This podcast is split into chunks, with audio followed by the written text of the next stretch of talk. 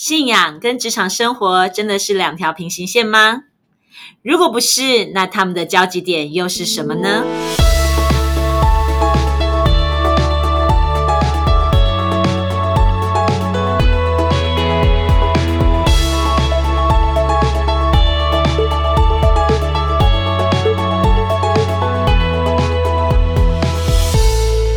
欢迎大家再一次来到不一样的思路。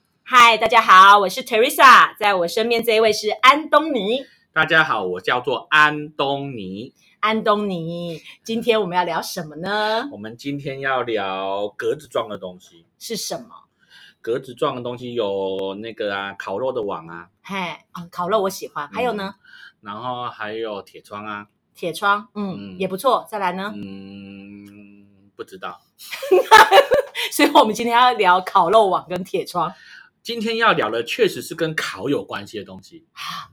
烤什么？烤松饼。烤松饼。嗯，所以你是说，是那种下午茶轻食店，就是我们点一份松饼，比如说草莓松饼、冰淇淋松饼、尾鱼松饼、嗯那种松饼吗？没错。我跟你讲，我平常啊在家就很认真的，就常常都烤烤松饼啊。我女儿都说我做的超好吃的。你会做松饼？真的，而且我还会弄珍珠糖口味啊，巧克力口味啊，我还可以弄那什么金沙口味啊，听说还有咖喱口味，我还没有试呢。哇，你嗯哦，干那得导游哎，真的完全看不出来你有这种才华。啊，我跟你讲，这个超简单的，为什么？因为有一个松饼达人，他做出来的松饼呢，带回家之后只要丢进烤箱五分钟，就跟外面做的一样好吃，哇，这么棒哦！而且比外面还厉害，他放冰淇淋不会烂。这么厉害，对的，哇，那这样的这么厉害的达人，我们一定要邀请来跟大家分享一下嘛，嗯对不对？好像他今天就在现场哦。哎啊，不然呢？啊，我们的欢迎我们的松饼达人段段。嗨，大家好，我是段段。对，段段跟我们的安东尼其实有很大的渊源，对吗？对，是不共戴天的仇恨吗？是他曾经在你什么时候霸凌霸凌过你吗嗯，？没有，他有他有秘密在我这里。好，那我们安东你说说看，那个这么漂亮的段段老板娘，那松饼老板娘，你怎么认识的？路上捡到的。路上捡到，怎么那么厉害其实我当初认识他是不得已的啦。哈？哎，因为我们在那个大学的时候要抽那个直属学长，然后我就在那个那个签箱里面拉拉拉拉到之后就抽起来，然后抽起来之后呢，老师就说那你要负责联络到他。我跟你讲，这个人超难找的，为什么？人家别人的学妹随便打几通电话就通知完了，我打了三通都找不到了，都没人接电话，诈骗！他那个电话不知道是不是真的。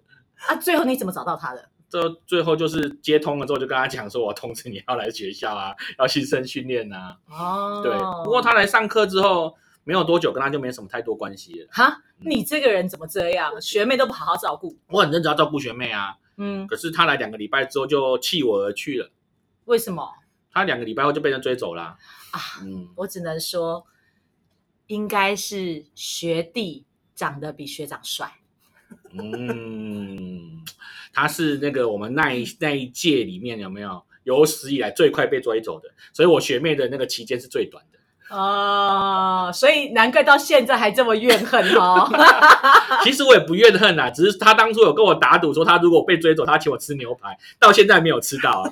哇，哎、你这个欠很久哎、对下次直接请大大团一点的，就是牛排大大份一点这样，就请高级一点的，哦就不用。之前本来打算一百块解决嘛，哦，现在这个可能不行，通货膨胀膨胀。嗯，其实他既然这么会做松饼哦，那我们来吃那个牛排松饼好了。嗯，哇，听起来可行哦。嗯嗯哎、，不过段段这很特别，你怎么会跑到这个松饼产业？而且正常来讲，我们对松饼的认知是，它就是在咖啡厅、下午茶轻食店，然后顶多就是可能一些复合式的餐饮店，它只是其中一道料理。但是嗯你是一个松饼工厂的，因为呃，我人生第一次创业是在我二十六岁的时候，然后那一次创业做的是早餐，可是我心里面一直都对于早餐这个行业的概念，大概就是觉得呃，我不会做早餐做一辈子。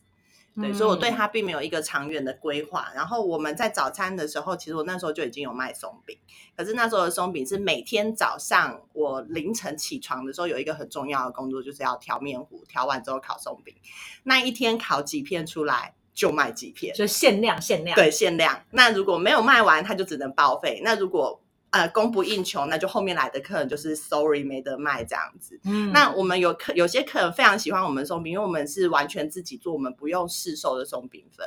那那整个配方自己做，口感是跟外面的松饼不一样的。有些客人很喜欢，他就会想说：“哎，你明天没开店，或者是我明天不能来买，我可不可以今天先买回家冰起来，明天稍微烤一下吃？”所以那是预购的概念。对，那就是为了客人的这一个要求，我就想说，好，我我帮你试试看，因为我不希望卖给客人之后，你回去隔天吃的不好吃。然后帮客人试了之后，我就发现，哎，不行哎，就是其实市市面上，我后来还去试了别家，甚至于很多名店的松饼，就发现市面上没有一款松饼是在它冰了之后，隔天拿出来还能够好吃的。正常啊，因为我们连去那个咖啡厅吃松饼，就是只是在朋友聊聊天，那个冰淇淋一融化，那个松饼就烂烂的了。，对，所以就是，就算它完全没有沾到任何配料，拿回去冰了之后，隔天回烤，它依然不能够维持前一天的口感。那我就想说，哎，那这件事情应该有市场啊。如果说吃松饼一定要这么麻烦，我们可不可以在家轻松吃松饼？嗯，然后就开始试着去研发，就翻遍了市面上所有的食谱，找各式各样的方法，想说只要能够冷冻之后，隔天它维持它的口感。我就试着去做，然后就用利用那种呃早早餐下班之后的时间，因为早餐到中午嘛，然后下午的时间我就开始研发，就这样花三个月的时间，就一个不小心还真的被我做出来了。哇，你就只是因为觉得这有一个市场，所以你就投入去研发。对，那奇怪，我也看很多东西有市场，可是我怎么都做不出来。就是可能我比较有打破砂锅问到底的不是我，我比较多是吃的这个那个能力，啊。能够在研发，你真的很厉害哎、那学妹很强哎、嗯，而且我听他说他的那个松饼，他用的材料，他都选很好的材料，光是那个奶油好像就有坚持一定要哪个品牌啊，然后一定要什么样的等级，这是为什么？就是因为我自己本身也是一个挑嘴的人，我从开始做吃的这个行业开始，我其实有刻意的训练我的味觉，就是什么样的东西我需要能够区分得出它是好吃的还是不好吃的，然后它不好吃的原因是什么，不能只是单纯一句不好吃哦。所以有刻意去训练之后，我的味觉越来越挑剔，去外面吃很多东西，事实上是它不太能够符合我的要求的。那我自己做的东西，我我一向以来卖东西有一个原则，就是如果这个东西我不认同，我没有办法卖。所以这个东西做的时候，当初我在选原料，就是比方说奶油，我用 A 品牌的奶油跟 B 品牌的奶油做出来香气不一样，所以我需要用的就是那个能够符合我要求的那个香气的奶油。那尽管它的价格高一点，可是我觉得提供给客人的品质是好的。嗯嗯那这样听起来，其实这个市场很大，那你的公司都很顺利喽，就是应该很多生意量都一直在涌进来。非常不顺利啊！为什么这个创业初期是这么不顺利的？对，我们的创业初期非常的辛苦，因为这一次其实不是我个人的第一次创业，但是这一次的创业跟以前的微型创业模式非常不一样。这一次希望它能够走一个企业化的规模，但是企业化的规模它从一个很小的开始，那我们其实说真的，我觉得运气很好，就是我们在公司一开始创立的时候就被。呃，连锁的厂商看中了我们的产品，所以我们就有机会进到连锁的厂商里面去推动。可是连锁的厂商他们要的就是我们没有办法在家生产嘛，我们一定要有一个工作室。结果工作室一开下去就是赔钱的开始。就是那就是你生产的工厂了。对，然后我们在七个月之内没有适合的客户来到我们的公司里面，没有新的适合的客户来到我们的公司里面，所以我们靠着一家客户不断的硬撑，撑七个月。其实就是烧了七个月。是，对，所以那个过程其实是非常非常艰辛的。嗯所以你能够撑得下去，也算是意志力够坚强。对，撑到现在两年半，我觉得前半段完全就是靠个人的意志力在撑。那后来呢？后来你撑下去之后，这个意志力撑完之后，有什么关键的突破点吗？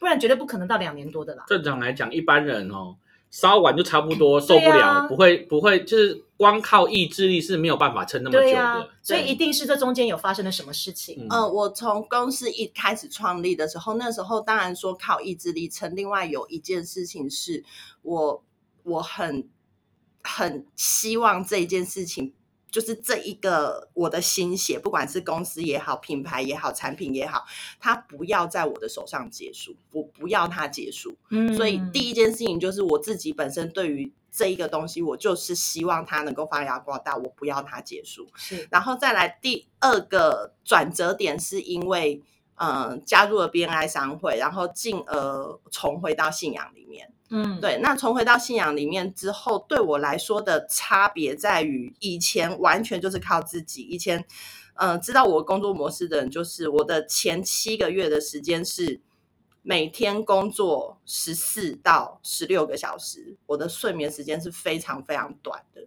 天哪，嗯你变成生产线的机器人了。我除了生产线之外，还要做其他事情，因为公司里面我只请了一个员工，所以我必须要负责生产工作，我还必须要负责其他杂事。嗯，对，那所有的事情加起来，它是永远做不完的。肯定啊。对，所以我常常常常就是我我那时候的睡眠时间少，一方面是因为真的事情很多做不完，另外一方面就是压力很大。那大到就是我也没有办法让自己真的进到一个深层的睡眠里面。嗯那这是前半段的部分。那后半段回到信仰里面之后，我觉得因为有了心心里面对神有了依靠，然后这个依靠让我能够能够更比较轻松的去面对眼前的困境。怎么说？怎么说？嗯，因为其实这个压力是很大，你有对，资金的压力，然后再就是工作时间的压力。嗯，其实这所有光这两个压力就可以把你压垮。其实我觉得光讲钱这件事情就好了。以前有人讲过说，创业这件事情啊，老板会两件事情就好。第一件事情是聊天，第二件事情是省钱。嗯我很认同这一件事情，但是我个人这方面的能力没有那么足够，所以我的前半段的过程里面，我其实去募资，去找很多人借钱干嘛的，我用了用尽自己所有可以做的事情。就为了让公司对，就为了。让他活下去。就到后半段的时候，其实我觉得有一句话说，人的尽头就是神的开头，就是这样。就是你已经能借的人都借完了，能帮你增资的人也全部都用到极致了之后，唯一能够依靠的就是神。所以我就回到了神面前，然后跟神祈求。但我也觉得这个过程很有趣。我去呃去年一整年，二零二零年的前半段是一个非常山穷水尽的状态。那个山穷水尽是是到了每一餐的饭钱在哪里，有时候都不知道，就是全部都拿去付公司的钱了。我自己要生出来吃饭的钱，我都不知道他在哪里。所以你不会三餐都吃工厂的松饼吧？然后那不太可能，你知道，我已经看松饼看两年了，大家觉得它很好吃，对我来说就是我只有在试味道的时候吃了 OK，那基本上我是不太有可能把它当成一餐吃的，嗯对，所以在那个情况之下，但我觉得很有趣，就是那那半年就是。呃，我我如果需要从桃园下台中，我公司在桃园嘛，但是我商会在台中。那那时候需要从桃园下台中的时候，尽管车子的油已经见底了，总之就是有办法在前一天会有个五百块、一千块的进账进来，让我能够下台中，好好的把整个台中的行程走完，然后再回去。然后每一天那个时候会为了很小的事情感恩，比方说那一天只是有。客人进来买了五百块钱的松饼，我们就会哈利路亚，感谢赞美主。为什么？因为那天饭钱有着落。天哪，创业的人已经都都需要承受这么大的，对，不过这也是祝福。对，可是因为以前遇到这种情况，你就会开始怨怼，就会觉得说，为什么我的日子要过得这么辛苦？为什么我创业以后的日子没有变比较好？可是，在去年的那前半段的时候，我完全感受到每一天那一点一滴的恩典的时候，其实反而心态会整个转变过来，是感恩的。嗯嗯嗯，这真的很重要诶。因为其实，在面对所有的挑战跟压力，如果你没有够强壮的心跟足够的平安支撑你，其实很困难。对，是，对，而且我知道，其实，在去年你有一个很大的突破，就是你的突破是在你的产品，因为你是一个很会研发的人，哦，对，你做出一个几乎是全台湾、全世应该界，搞不好是全世界，就是是唯一独一无二的，纯素松饼。对，非常有竞争力。我就我知道那种吃纯素的人，不管是呃维维根根族族，或者对是某些宗教信仰，对，嗯，其实他们是不能吃蛋奶素的。对，那可是这松饼这个东西没有蛋没有奶，怎么怎就很做？难做啊。一般来讲，是不是甜点大部分都还是会有蛋跟是奶嘛？是，对，那你怎么会走进这个市场？那你又怎么生出这个东西？呃，一开始其实是有客人经过我们店，然后就来问说，你们的松饼有没有蛋跟奶？我就说做松饼一定要有蛋跟奶。嗯然后他就说：“你有没有办法研发纯素的？”可是那只是客人的呃，就是一句话而已。那我也不确定这个市场有多大，但是因为我是一个对于研发新产品非常有兴趣的人，谁跟我敲碗，基本上我就会觉得说：“哼，我来试试看这样子。”所以。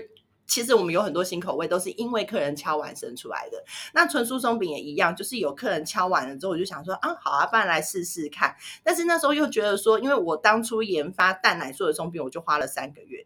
纯素松饼是完全不知道要从何开始起头，它的原物料该怎么样找，从哪里进行，我完全一无头绪。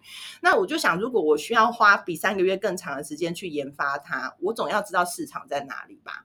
嗯那后来就是因为，也是我们教会现在的童工，就是毕成他的介绍，就是帮我打开了维根族的市场。那因为他告诉我说，这个市场确实存在，你只要生得出来，我就有办法带你去。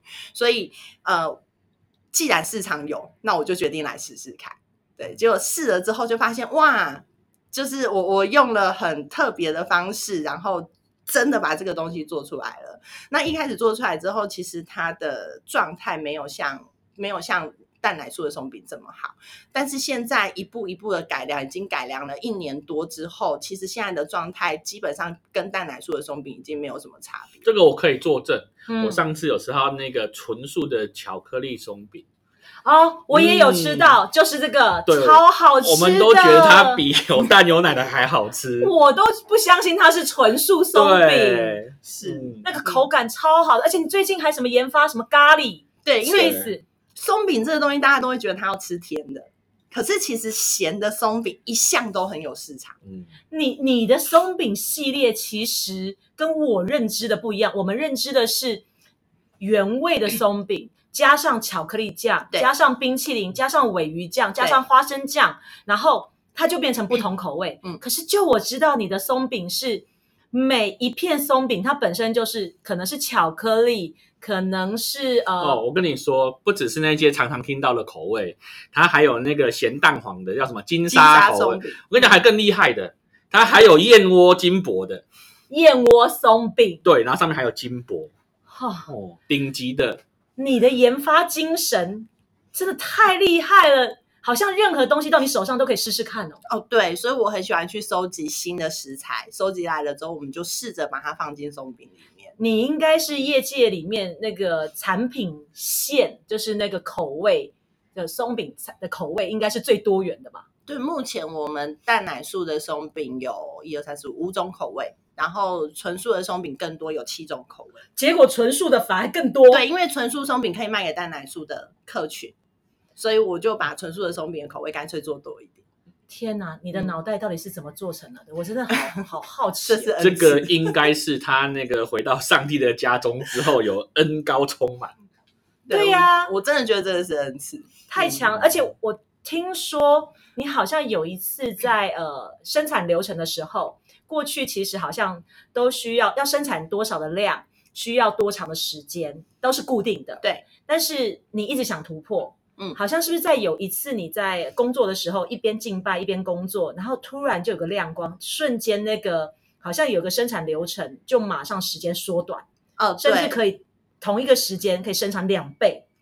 呃，我我们的生产流程通常为了要让时间更集中，所以我通常会用一整天来调面糊，调好的面糊在后面的两到三天把它烤完，这样子。所以它的流程是分开来的，也不能减少，对因为那时间不能不能跳过。对，就没有办法跳。那后来就是有一次在。呃，我我那时候在公司的工作，如果我在的时候，基本上我都是放十个或者是放讲到放一整天这样子，所以那一段时间是在公司里面，我觉得是整个圣灵同工的感觉是很很清楚的。然后。呃，那一次其实是因为我们家的员工在工作，可是我排了排程之后，我发现说，哎，我们可不可以试试看那一块的区域，我们空出一块区域来调面糊，另外一块的区域我们还是烤松饼，我们试试看这样有没有办法进行。所以拨了一个人力过去调面糊，但是有两个人力在这边烤松饼的状况之下，我发现，哎，是是可以运作的。那这样子的运作情况，我们就可以把那个烤，哎，调面糊的那一天的行程分散到。就是不用把它单独列出一天来，嗯，对，所以这样子整个的时程就会缩短三分之一。哇，那其实就已经是很大的突破了，是，因为时间就是成本。对，嗯，那你现在对于呃，I love 就是你这家公司，这也是你的品牌嘛？是，那你有什么期望呢？期望其实以前对于爱乐福，我一开始在这一家公司创立的时候，依照自己的脑袋的想法，就是会觉得说我我就是。我希望他可以做到，呃，外国松饼可以卖进来，我们也可以把我们的松饼卖到国外去。嗯，尤其是国外其实吃松饼是大众，所以那个时候的想法只是我可以做成国际企业的想法而已。但是再回到信仰里面，我之后我觉得其实也真的是非常非常的感谢神，就是他在去年的十月份的时候，我们教会开幕的时候，就是透过牧师，但后续也有很多的牧者去印证，就是我们。爱乐福确实被赋予了一个使命，是我们要用松饼的方式去进行创业这一件事情，让更多人可以借由松饼创业来得到自己人生当中新的盼望跟亮光。那是一个什么样的商务的模式？呃，它可以用。其实对我来说，因为我的第一份创业，它就是一个微型创业的模式，所以现在就是让很多人用小资微型创业的方式来进行。嗯，对，所以就是可以加盟，对，可以加盟。哇，那这听起来是蛮吸引人的，因为等于是松饼已经有足够成熟跟简单的这个呃，就是素材，对。然后他只要能够有客人，他就能够现场烤出美味的松饼，对。然后因为我以前微型创业的经验是非常成功的，所以我可以把这些经验拿来协助他们。嗯，哇，安东尼，我觉得你学妹好厉害哦。这是应该是从你身上挖了不少宝出来，倒是没有啦。但是我今天要从他身上挖宝，怎么说？因为我今天呢，在进来的时候凹到一个，凹到一些优惠的福利啊？是什么？就是今天呢，如果在首播的这个礼拜内的听众写 email 进来，听说学妹会送他们神秘小礼物。当然它有限量啊，然后松饼吗？哎，太早破梗了。哎，反正口味那么多，所以有几份礼物啊？呃，我可以提供五份，五份，对，就是写写信进来的，我们用抽的。嗯，我可以指明礼物里面的内容没有你，没有你啊！要听众我帮听众指明可以吗？我跟各位说，素食巧克力松饼无敌爆好吃，真的。嗯。对，所以这一次因为因为是就是神国度的事情，所以我我们可以大方一点哦。我们的那个礼盒里面会有一瓶抹酱，小瓶的抹酱，哇，我们的手工抹酱，好大方哦。对，然后还会有呃金沙松饼、气质松饼，气质松饼是新口味，然后跟纯素巧克力松饼，金沙松饼一片就一百二，哇，再加上其他的，对对。赶快写信进来，那个 email 会在我们的那个节目单上面。对我这一次不念 email 了，因为我发现我每次念都念错，我不要误导观众们、听众们了。哦，不过我觉得今天很棒，今天真的很开心，邀请段段来分享你的创业故事。因为其实呃，从每个人创业故事里面，我们可以去看见每一个人都在走不一样、不一样的路。然后也在经历不一样的困难，是，所以这世界没有人是一帆风顺的。对，但重点是因为我们都有神，嗯，有这份信仰可以支持我们有平安，以至于我们可以面对所有的挑战。是，那信仰是真的，信仰是活的，它不是只是一个姿势，而是它真的能够在我们日常生活，不管是我们的婚姻、家庭、事业道路上面，我们的人生，通通都可以又真又活的帮助我们。所以我觉得今天很棒，就今天听到段段，他是从过去离开这个信仰，然后为了成功全力以赴到可以几乎算是不睡觉了，嗯，对，然后到后 来回到这个信仰里面，那当然也是因为人的尽头是神的开头，就是很多的困境，哎，其实很奇怪，人好像都这样，好像 只要呃没有一些挑战跟困难的时候，都会觉得靠自己都万能哈。其实看别人的经验，我们就知道，我们自己不要走到尽头，赶快转。所以这叫不要 gay 搞。对对，然后我觉得段段今天说到一个很棒的东西，就是呃，我觉得在段段身上可以看见神给的恩赐才干是真的都不一样。嗯，像我就绝对做不到段段这一块，可是我也不需要羡慕段段，因为那是神量给段段的能力，以至于他可以在他的专长上面把它发挥到淋漓尽致，就能够创造出这么好的成品，然后就可以成为众多人的祝福。嗯，那我也相信爱乐福，我也相信呃，在呃段段的带领之下，接下来每个季节一定会有更多新的路要展开。没错，因为有不一样的思路，就会走不一样的路。那也很期待今天呃能够听到这一篇，就是我们的 podcast 的听众们，你们如果真的很有感动，赶快写信进来。哈，说我要松饼吗？或者是说，哎，麻烦可以再多留一点，就是你可以写一下今天听到这个呃整整集，你听到有什么感动，或者有什么亮光，或许可以支持我们的段段，他在他的事业道路上面，可以因为你的支持，他可以更勇敢，对吧？只要有人敲碗，他就有新的研发哦。那祝福大家都能够跟我们的来宾一样，有不一样的思路，我们一起走不一样的路。谢谢大家，我们下次见。拜拜，拜拜。